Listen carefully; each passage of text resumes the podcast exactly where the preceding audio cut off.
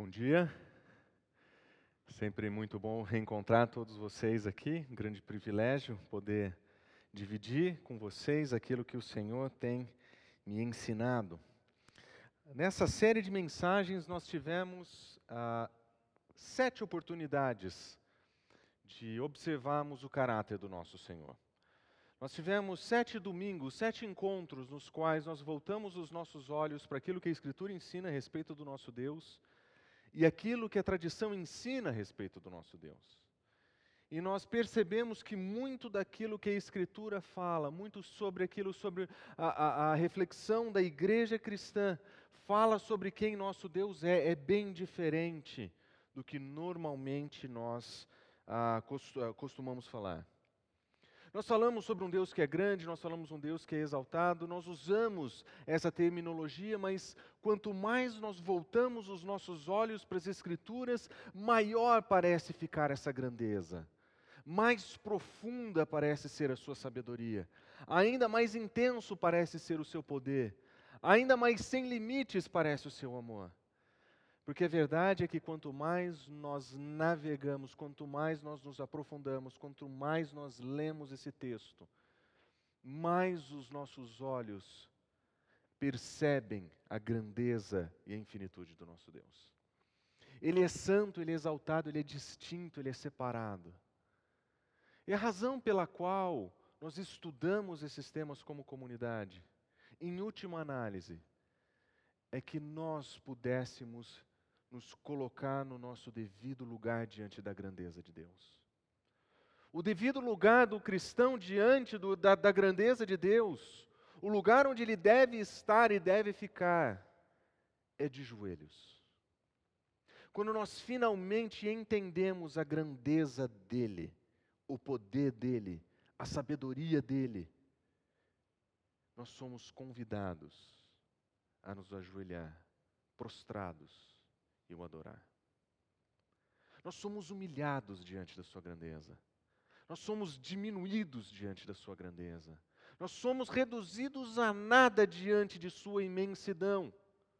E esse Deus que está acima de tudo, além do tempo, nos ama com amor paternal, se revela a cada um de nós, acolhe a cada um de nós, nos trata como filhos e nos convida a um relacionamento com Ele. E diante desse amor, diante dessa grandeza, a única resposta disponível é adoração. Eu não tenho do que reclamar. Eu não tenho do que, uh, do que achar ruim, eu não tenho como maldizer esse Deus, sobram-me apenas palavras de louvor.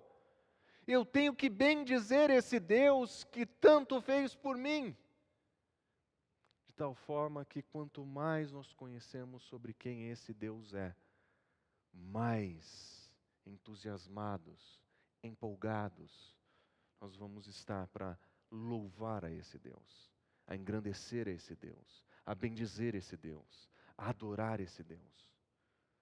Prostrados, humilhados, com certeza, mas com o coração queimando pelo desejo de devolver a Ele em louvor a nossa gratidão por tudo o que ele fez por nós. Deve ser por isso que John Piper diz o seguinte: a adoração precisa ser vital e real no coração e tem que se apoiar sobre uma percepção correta de Deus. O ponto de partida da verdadeira adoração é uma percepção correta de quem Deus é. Nós adoramos um Deus que é muito maior do que nós. Nós conhecemos um Deus que é muito maior do que nós. E é exatamente essa percepção correta que faz com que nós ah, nos voltemos a Ele em adoração. Quão melhor é a imagem que nós temos do nosso Deus a partir das Escrituras, quão melhor será também o nosso louvor diante dele a partir das Escrituras. Nós seremos convidados a responder a Ele em adoração. E essa deve ser uma das razões pelas quais o louvor, a adoração e a percepção da adoração da comunidade cristã dos nossos dias parece ser tão leviana. A verdade é que parece que a percepção equivocada sobre quem Deus é faz com que as atitudes de louvor sejam direcionadas da maneira errada. Muitas vezes, um Deus percebido como um, um, um grande uh, ser kármico no cosmos, que vai retribuir bem quando você faz bem, vai retribuir mal quando você faz mal, faz com que as adorações ou, ou a, a manifestação de adoração seja oferecida a alguém distinto do que o próprio Deus da Escritura. Um problema que nós vemos os profetas do Antigo Testamento falarem o tempo inteiro uma visão imperfeita de Deus leva a uma adoração imperfeita. Isaías 29 nós lemos: Esse povo se aproxima de mim com sua boca e me honra com os seus lábios, mas o coração está longe de mim. A adoração que me prestam é feita de regras ensinadas por homens. Eles falam sobre mim, os seus lábios estão cheios de vocabulários a meu respeito eles falam, eles dizem, eles engrandecem, mas existe uma desconexão profunda no seu coração. Por não entenderem verdadeiramente quem Deus é, aquele louvor que vem de dentro como resposta diante da grandeza não chega nos lábios. O que é entoado, o que é dito, nada mais é do que regras feitas e ensinadas por homens você deve se comportar assim, você deve fazer assim, você não pode fazer isso. Não bata palma, não fique de pé, não cante, não use guitarra. O louvor ele vai sendo expresso da maneira em que ele é feito e ele é regido somente por regras ensinadas por homens. Esse é o comportamento, esse é o modelo. A verdadeira adoração não é restringida por regras feitas pelo homem. Ela nasce no coração. Os lábios reproduzem aquilo que está cheio. Os lábios agora manifestam e respondem a essa grandeza. Quando nós somos invadidos pela graça de Deus, quando a nossa percepção da grandeza de Deus é realmente clara aos nossos olhos, o nosso coração se enche os nossos lábios se enchem e manifestam verdadeira adoração. Em Ezequiel nós vemos algo parecido. O meu povo vem a você, Ezequiel, como costumam fazer. Eles se assentam para ouvir suas palavras, mas eles não as colocam em prática. Com a boca eles expressam devoção, mas o coração deles está ávido para ganhos injustos. O povo dos dias de Ezequiel reconhecia o profeta, ouvia o profeta, se assentava para ouvir o que ele tinha a dizer, mas eles não prestavam verdadeira atenção. Não existia prática, não existia resposta de vida, existia religiosidade. A boca estava cheia de devoção. As palavras que eles diziam carregavam devoção, manifestavam interesse, mas a verdade é que o coração deles estava em outro lugar. Eles estavam preocupados com seus salários, com como poderiam ganhar mais dinheiro, com como poderiam fazer isso de maneira injusta e errada. A desconexão entre a prática daquelas pessoas e aquilo que elas afirmavam demonstravam que aquele louvor era vazio, era religioso, eram regras ensinadas por homens, mas não eram motivadas ou aquecidas pelo próprio amor de Deus, não eram motivadas, não eram impelidas pela própria grandeza de Deus. Era uma adoração fria, era uma devoção vazia, ainda que viessem recheadas de emoções, mas que não eram expressas pela verdade divina, que não eram motivadas pela verdade divina. Pai também diz o seguinte: verdade sem emoção produz uma ortodoxia morta e uma igreja cheia de admiradores. Por outro lado, emoção sem verdade produz agitação vazia e cultiva pessoas superficiais que rejeitam a disciplina e o raciocínio. A adoração verdadeira vem de pessoas com emoções profundas, grande amor e doutrina sadia. As emoções precisam ser tocadas, as emoções precisam ser movidas pela verdade. Quando elas são movidas pela verdade, o desejo por Deus, de estar com Deus, de viver com Deus, de louvar a Deus, ele é aquecido no nosso coração. as nossas emoções, as nossas afeições, as nossas paixões são redirecionadas ao nosso Criador. E agora nós o queremos, nós o desejamos, nós queremos Sua presença, nós queremos o Seu amor, nós queremos estar com Ele, conviver com Ele, porque nós finalmente entendemos que nós fomos criados para adorar a esse Deus, para glorificar esse Deus. Esse é o grande fim da nossa existência. Uma visão correta de Deus leva à adoração. E os salmos estão cheios de exemplos disso. Observem o Salmo 96 majestade e esplendor estão diante dele, poder e dignidade no seu santuário. Deem ao Senhor, ó famílias das nações, deem ao Senhor glória e força, deem ao Senhor a glória devida ao seu nome, entrem em seus átrios fazendo ofertas, adorem o Senhor no esplendor da sua santidade, tremam diante dele todos os habitantes da terra. Quando o salmista contempla a majestade e o esplendor de Deus, ele diz: Louvem a esse Deus comigo todos os povos de todos os lugares.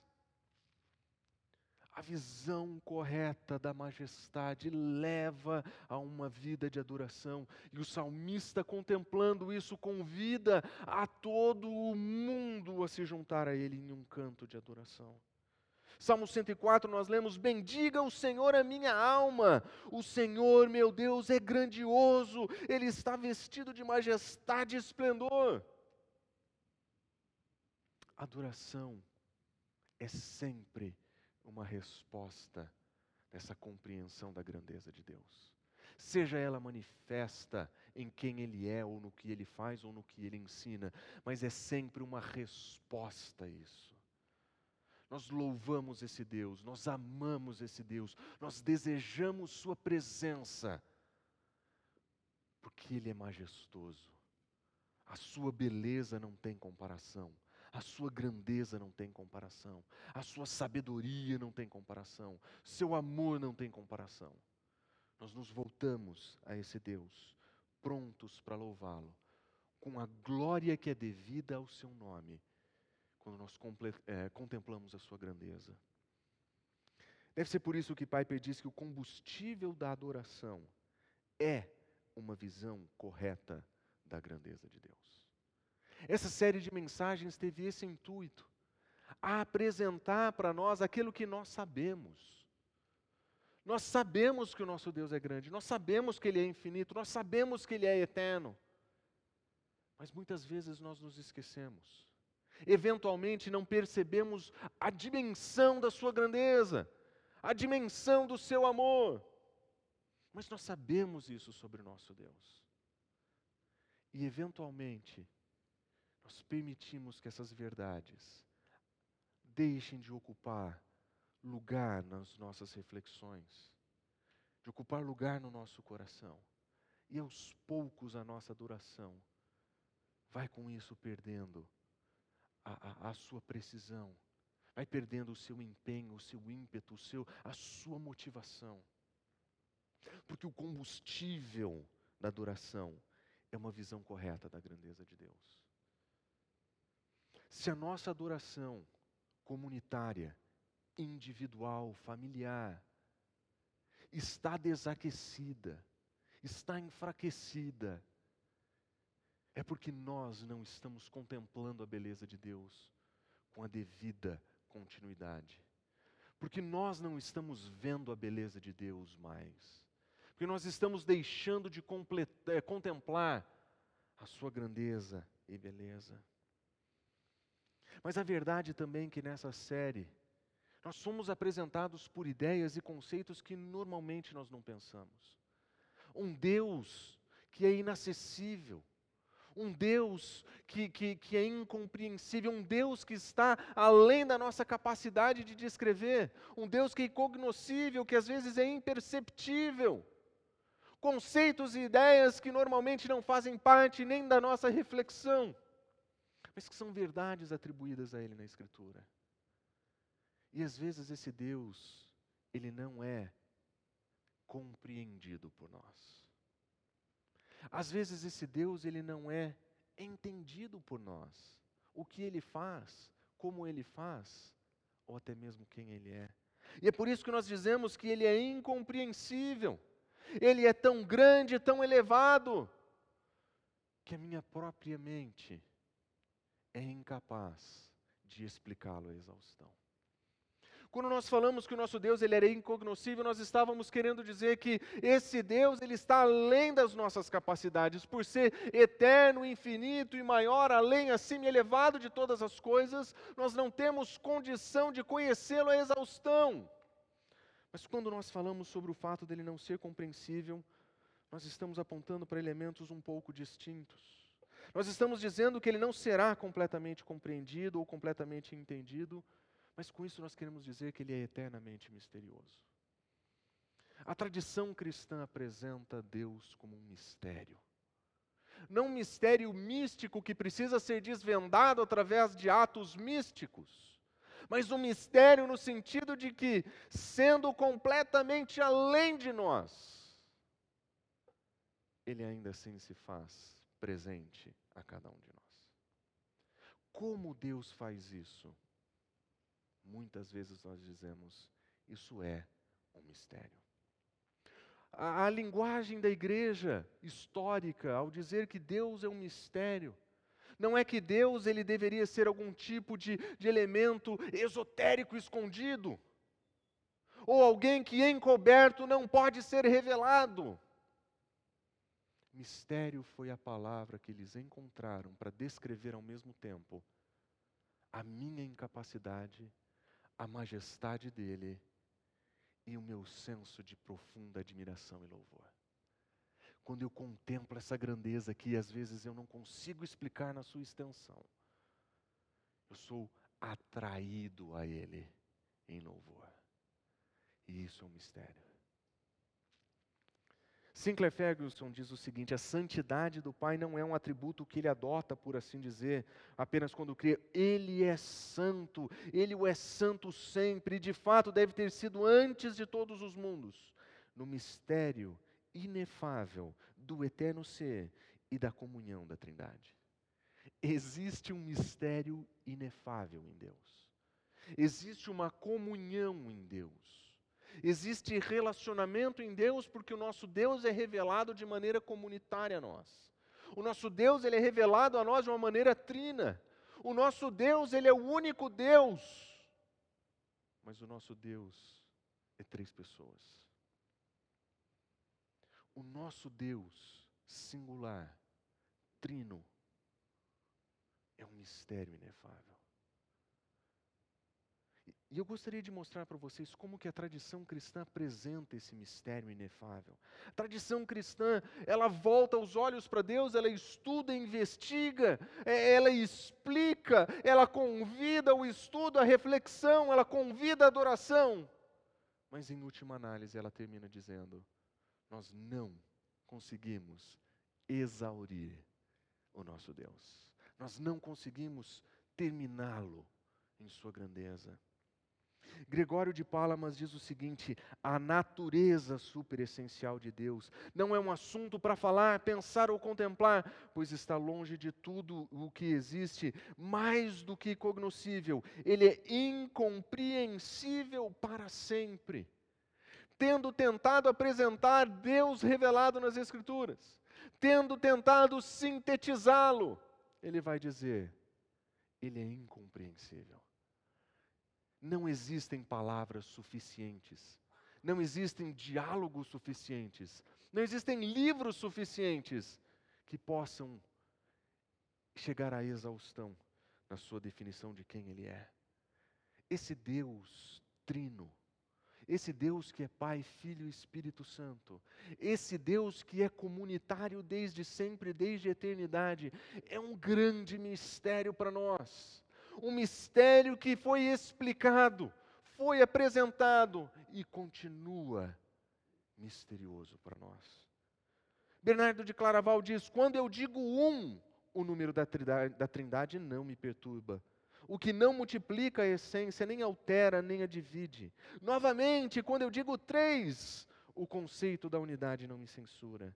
O que não se confunde em três entidades ou em três seres, nem o reduz à singularidade esse Deus trino, Pai, Filho e Espírito Santo é um mistério profundo. Gregório de Nazianzus disse: assim que concebo a unidade, a ideia de que Deus é um só, ele diz: a Trindade me banha em seu esplendor, e ele percebe, eu não consigo explicá-la. Quando eu penso na Trindade, novamente a unidade apodera, os meus olhos se enchem, e a maior parte do que eu estou pensando me escapa. Quando ele para para pensar sobre quem Deus é em sua grandeza, ele diz: Eu não consigo concebê-lo. Os meus pensamentos me fogem. E quando nós estamos diante de um Deus de tamanha grandeza, de tamanho mistério, a resposta de Policarpo diz Mina nos, nos compele. Ele diz: Sim, por todas as coisas eu te louvo. Eu te louvo e eu te glorifico por meio do sumo sacerdote eterno e celestial, Jesus Cristo, o teu Filho, por quem Ele, o Espírito Santo, seja a glória agora e para sempre. Amém. Essa é a declaração final de Policarpo tendo compreendido quem Deus é e o triste fim que o esperava, ele diz: a única coisa que me sobra é louvar esse Deus, é bendizer esse Deus, esse Deus que é manifesto em três pessoas. Lutero também afirma: podemos aprender o suficiente com a humanidade de Cristo, no qual o Pai se revelou, e seríamos tolos se negligenciássemos a palavra e a vontade do Pai revelada em Cristo, enquanto examinamos o mistério que deve ser adorada. Ele não está dizendo que a nossa confusão sobre quem Deus é, a nossa incapacidade de descrevê-lo, deveria ser louvável. Está dizendo que o nosso Deus, que é misterioso, além de nós, precisa ser louvado. A resposta adequada que nós encontramos para o estudo de quem Deus é, diante de Sua grandeza e diante do mistério a resposta correta é a adoração. Nós não fomos convidados para explicá-lo à exaustão. Nós não fomos convidados para escrever teologias sistemáticas. Nós não fomos convidados para escrever livros. Quando nós conhecemos o Deus das Escrituras, nós somos convidados a adorá-lo. Nós o contemplamos como que por um espelho. Nós não o vemos perfeitamente, nós não enxergamos todo, mas tudo o que ele revela de si para nós nos convida a uma única resposta, a uma única resposta possível, uma resposta de devoção, adoração. Esse Deus que se revela em três pessoas é apresentado nas Escrituras de maneira muito clara.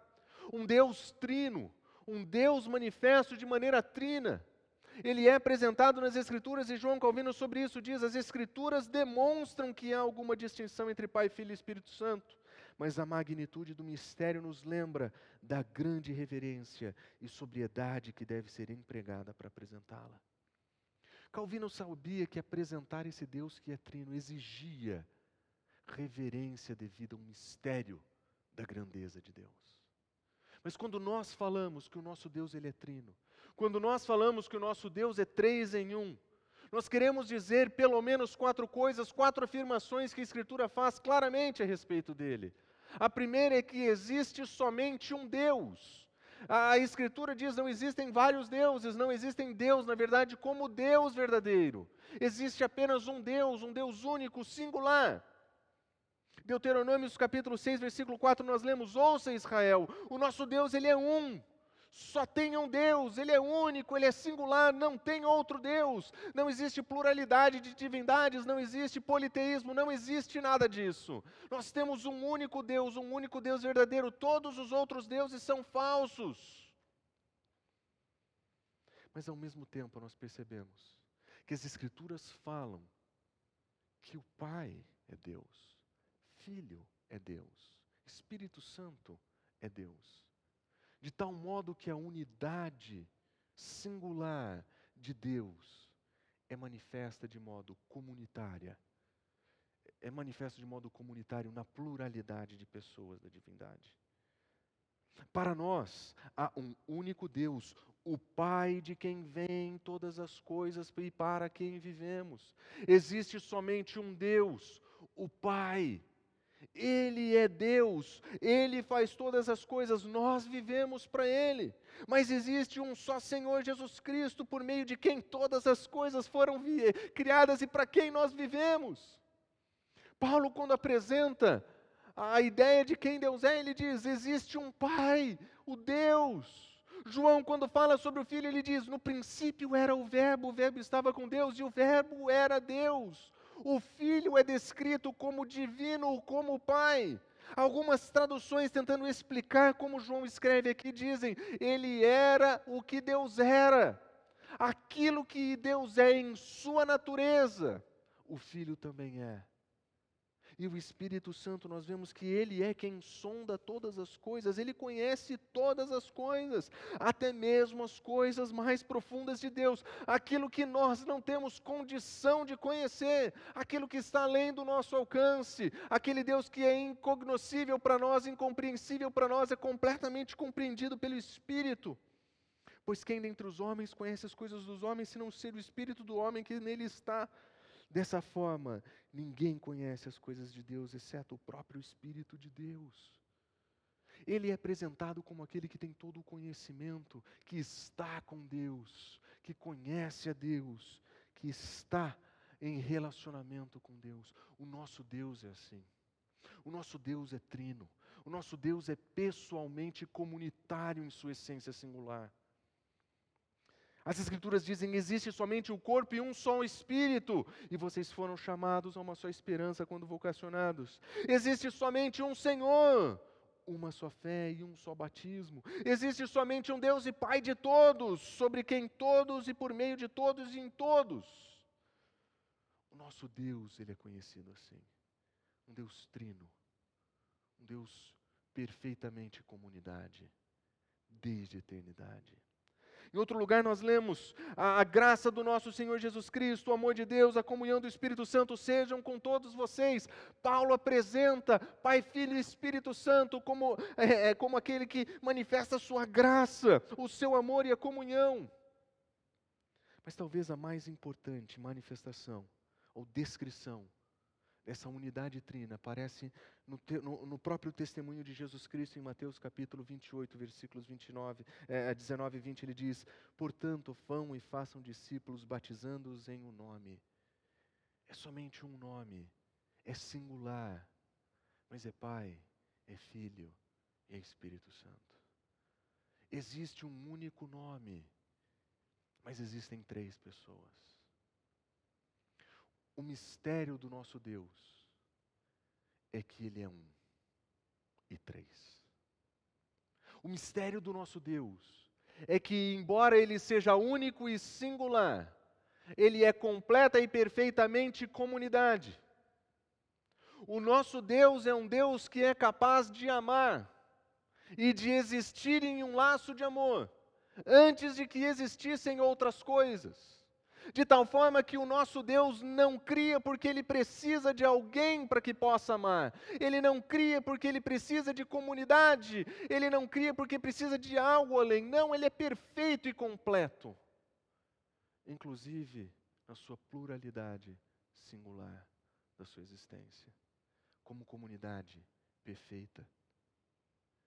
Ele não cria por necessidade, ele cria por amor.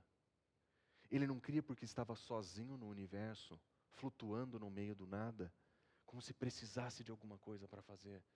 Nosso Deus é pleno e completo. Mas o nosso Deus, ele é comunidade. O nosso Deus, ele é relacionamento. Nosso Deus é intimidade. E quando ele nos cria, ele nos cria a sua imagem. E agora nós somos criados para comunidade. Nós somos criados para relacionamentos.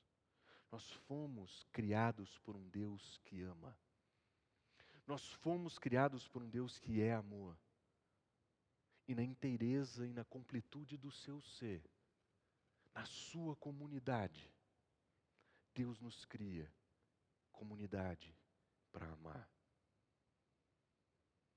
A essência dos nossos relacionamentos vem do nosso próprio Deus. Nós precisamos de relacionamento. Nós somos carentes de convívio. Nós temos necessidade de interação. Nós precisamos de comunidade. Nós não somos sozinhos, indivíduos solitários flutuando pelo mundo. Nós pertencemos a uma comunidade. Nós pertencemos à comunidade do Deus Trino. E como comunidade do Deus Trino, nós nos relacionamos com Deus Trino e uns com os outros, porque nós fomos criados para isso, porque Ele nos criou assim, porque Ele é assim, Ele nos cria dessa forma. Aliás, nós lemos ah, o próprio Jesus Cristo falando em João capítulo 20, ele diz: Pai, eu quero que todos esses que vocês me deste estejam comigo, para que eles vejam a minha glória, a glória que tu me destes, porque tu me amas antes da fundação do mundo. Esse amor que nós partilhamos, eu quero que eles partilhem. Esse convívio que nós temos de amor, eu quero que eles tenham. A essência da comunidade cristã é derivada da própria essência de Deus, que, sendo eternamente comunidade, nos chama a viver de modo comunitário, nos chama a viver uns com os outros, nos chama a contemplar esse mistério que muitas vezes nós não sabemos explicar, mas que nós entendemos muito bem o que significa para nós. O nosso Deus Trino, comunidade, eternamente comunidade, nos chama para ser comunidade, nos chama para unidade, nos chama para estar com Ele e com Ele criar todas as coisas. O Pai, o Filho e o Espírito Santo estão sempre engajados em relacionamentos mutuamente dinâmicos e a comunhão dentro da unidade da Trindade. Pai, Filho e Espírito Santo eternamente convivendo em amor, eternamente convivendo juntos. E é essa a verdade. É essa a verdade a respeito de quem nós somos. Tendo sido criados à imagem desse Deus, eternamente comunidade, que subsiste em relacionamento perfeito, é que nós somos chamados a viver em relacionamentos. Em relacionamentos que crescem na direção de quem Ele é de relacionamentos marcados por essa devoção e adoração em Cristo Jesus que nos une. Nós somos chamados para ser comunidade de Deus. E as Escrituras apresentam isso de uma maneira muito singular a nosso respeito. Paulo, quando escreve aos Efésios, ele vai nos ensinar a respeito do mistério de que Cristo é o mistério de quem Cristo é. Em Efésios capítulo 3, versículo 4, ele diz: Certamente vocês ouviram falar da responsabilidade imposta a mim em favor de vocês pela graça de Deus. O mistério que me foi dado a conhecer por revelação. Que mistério era esse? Qual era o mistério que Paulo tinha entendido? O que é que ele precisava tão urgentemente ensinar? Qual era esse mistério que ele diz: Eu tenho a responsabilidade que me foi imposta de dividir? No capítulo 2 ele diz: Anteriormente vocês eram gentios por nascimentos e chamados incircuncisão pelos que se chamavam circuncisão. Vocês não conheciam a Deus, vocês não tinham palavra de Deus Anteriormente vocês estavam afastados da comunidade de Deus, vocês eram descritos como pessoas não agraciadas, vocês estavam separados, não tinham relacionamento, não eram comunidade. Ele diz no versículo 12: Naquela época vocês estavam sem Cristo, separados da comunidade de Israel, estrangeiros contra as alianças e promessas, e sem esperança e sem Deus no mundo. Nós não tínhamos nada, Paulo nos diz. Nós estávamos sem Cristo, nós estávamos sem Suas promessas, nós não tínhamos esperanças, nós sequer conhecíamos a Deus verdadeiramente. Mas agora, em Cristo Jesus, vocês que outrora estavam longe, foram aproximados mediante o sangue de Cristo vocês que não conheciam, vocês que não tinham privilégio, nós que não tínhamos nenhuma esperança nesse mundo e estávamos sem Deus, em Cristo Jesus nós fomos aproximados, nós fomos chamados a pertencer à comunidade de Deus, nós somos convidados a viver a comunidade que expressa o seu nome. em Cristo Jesus, através da sua morte. Observe, ele diz: mediante o sangue de Cristo. Esse Cristo que é Deus, esse Cristo que existe antes de todas as coisas, esse, de, esse Cristo por meio de quem todas as coisas foram criadas, Ele mesmo vem até nós, se faz homem e morre no nosso lugar. Como é que nós explicamos isso? É um mistério. Um mistério que o próprio a Spurgeon diz: que mistério é esse? Um mistério dos mistérios. Observa o que ele diz: o Deus invisível se manifestou. Deus, aquele que é espiritual, habitou em carne. Deus, o que é infinito, incontido e sem limites. Ele foi manifesto em carne. O mistério sobre Cristo que Paulo nos ensina é que antes de Cristo nós estávamos separados, distantes. Nós não pertencíamos à comunidade da fé. Não existiam relacionamentos modelados pela própria essência de Deus. Não existia comunhão, não existia relacionamentos assim. Mas em Cristo Jesus, ele é a nossa paz, do qual ambos, pessoas que eram povo de Deus e pessoas que não eram povo de Deus, ele faz um só e destrói a barreira da unidade. Cristo Jesus, quando morre, ele destrói a barreira da inimizade. E ele diz: não existe perto, não existe longe, está todo mundo longe, mas em Cristo todo mundo pode pertencer. Em Cristo todo mundo pode ser comunidade. Em Cristo nós podemos ser aproximados do nosso Deus. Em Cristo nós podemos experimentar verdadeiramente comunhão, relacionamento, comunidade, como nosso Deus comunitário.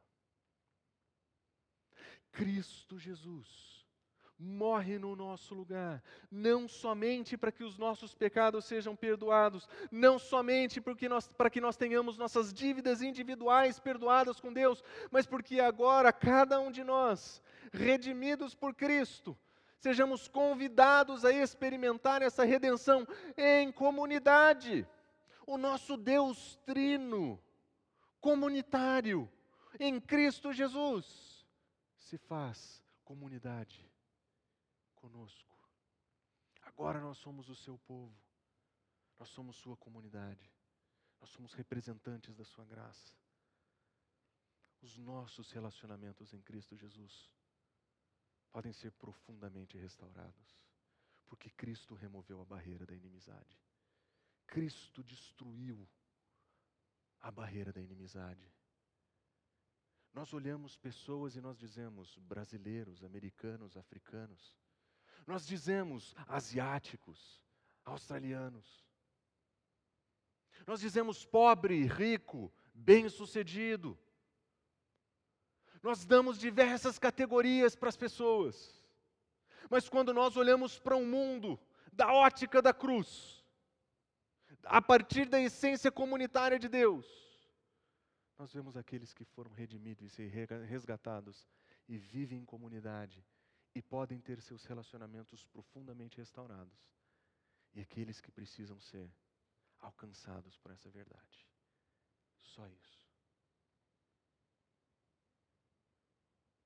Quando a barreira da inimizade é destruída, e nós temos agora acesso à possibilidade de comunhão, relacionamento, nos moldes dos relacionamentos que o nosso Deus tem. Não existem mais separações. Paulo continua: ao lerem isso, vocês poderão entender a minha compreensão do mistério de Cristo, o qual ele deu a conhecer aos homens em outras gerações, mas foi revelado pelo Espírito aos santos apóstolos e aos profetas de Deus. E observe que, mediante o Evangelho, os gentios, nós, nós somos co-herdeiros com Israel, o povo de Deus, num mesmo corpo, participantes da mesma promessa em Cristo Jesus. E agora Paulo diz: Eu sou ministro desse dom pela graça de Deus. Nós somos povo de Deus, nós somos comunidade do Deus. E aqui diz Sinclair Ferguson que nós encontramos o mistério da bênção do Evangelho, que a nossa comunhão ela é no poder do Espírito Santo, por meio do Filho e com o Pai Santo. A nossa comunhão, os nossos relacionamentos em Cristo Jesus são modelados pelo Deus Trino, eternamente comunitário, que nós celebramos. Os nossos relacionamentos são restaurados em Cristo Jesus, porque o modelo da nossa restauração é o nosso próprio Deus. É por isso que unidade é tão importante. É por isso que comunidade é tão importante. É por isso que nós devemos lembrar que, embora distintos e diferentes, pessoas diferentes, nós somos membros de um mesmo corpo. Nós somos uma mesma comunidade. Pessoas diferentes, mas uma mesma comunidade. Foi para isso que nós fomos chamados. Como nós vemos Paulo ensinar em Gálatas: todos vocês são filhos de Deus mediante a fé. Pois em Cristo vocês foram batizados e em Cristo vocês se revestiram, e o resultado é: não existe um judeu nem grego, não existe escravo ou livre, não existe nem homem nem mulher, porque em Cristo nós somos um. A barreira da inimizade foi destruída por Cristo Jesus. E não existe rico ou pobre, não existe Tucuruvi ou Jaguaré, não existe Guarulhos ou Zona Sul, não existe nenhuma dessas divisões que eventualmente permeiam a nossa mente. Não existem bons, melhores e ruins. Não existem certos e errados. Existe uma comunidade redimida em Cristo Jesus. Uma comunidade chamada para viver em um relacionamento de comunidade aos moldes do nosso Deus, que é comunitário. Quando nós encontramos o nosso Deus desse modo, e nós entendemos a grandiosidade da sua singularidade trina, nós entendemos o que Jesus Cristo quer dizer quando ele ora por nós que ele diz o seguinte: a minha oração não só somente por eles, os discípulos que estavam ali.